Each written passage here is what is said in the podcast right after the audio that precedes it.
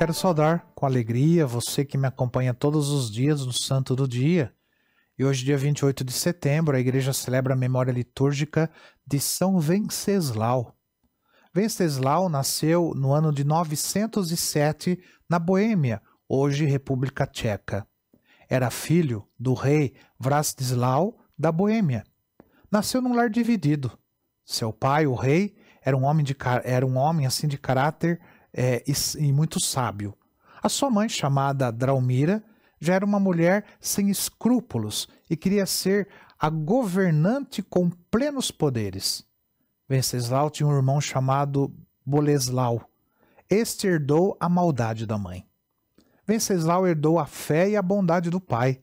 Além disso, foi criado por sua avó paterna chamada Ludmila, esta avó era profundamente cristã e soube educar o neto no conhecimento de Deus e nas virtudes cristãs.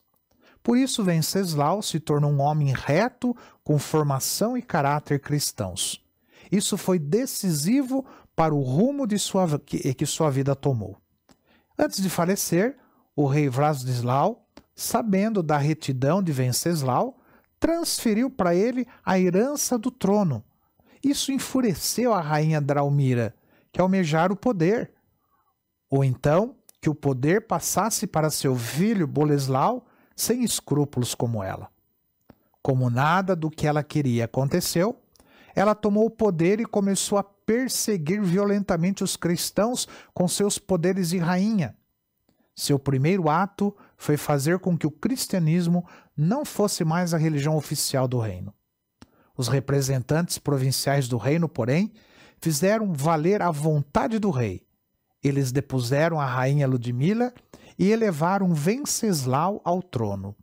Seu primeiro ato como rei foi restabelecer o cristianismo como religião oficial do reino, alegrando o coração da avó Ludmila. Quando a rainha Draumira soube disso, ela ficou enlouquecida e tramou a morte da sogra contratou assassinos que a mataram estrangulada enquanto rezava. Depois disso, ela começou a tramar a morte do seu filho, o agora rei Venceslau. Como rei, São Venceslau se destacou pela bondade e pelas virtudes cristãs.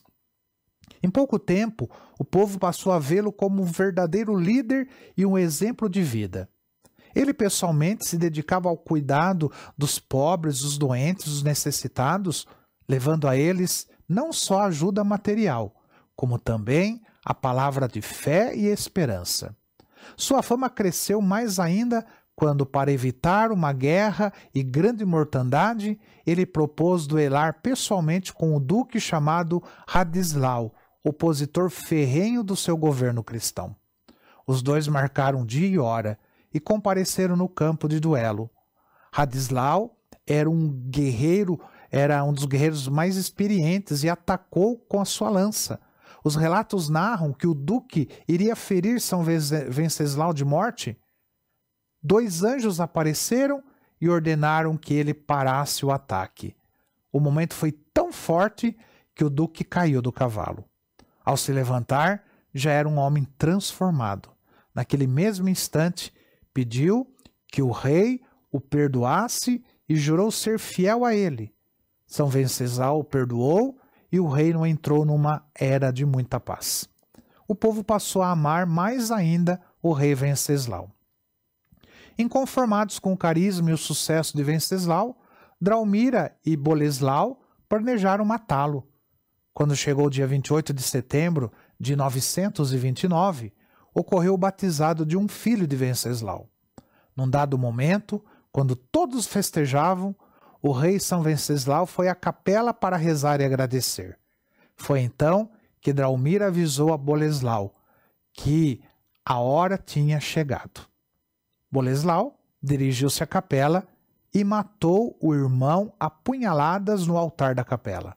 Foi uma tragédia que consternou todo o reino e países vizinhos. A rainha Draumira, porém, não teve tempo de aproveitar o trono roubado do filho, pois dali a poucos dias o trágico acidente tirou sua vida. O irmão Boleslau não teve melhor sorte. Ele foi julgado e condenado por um imperador chamado Otton I.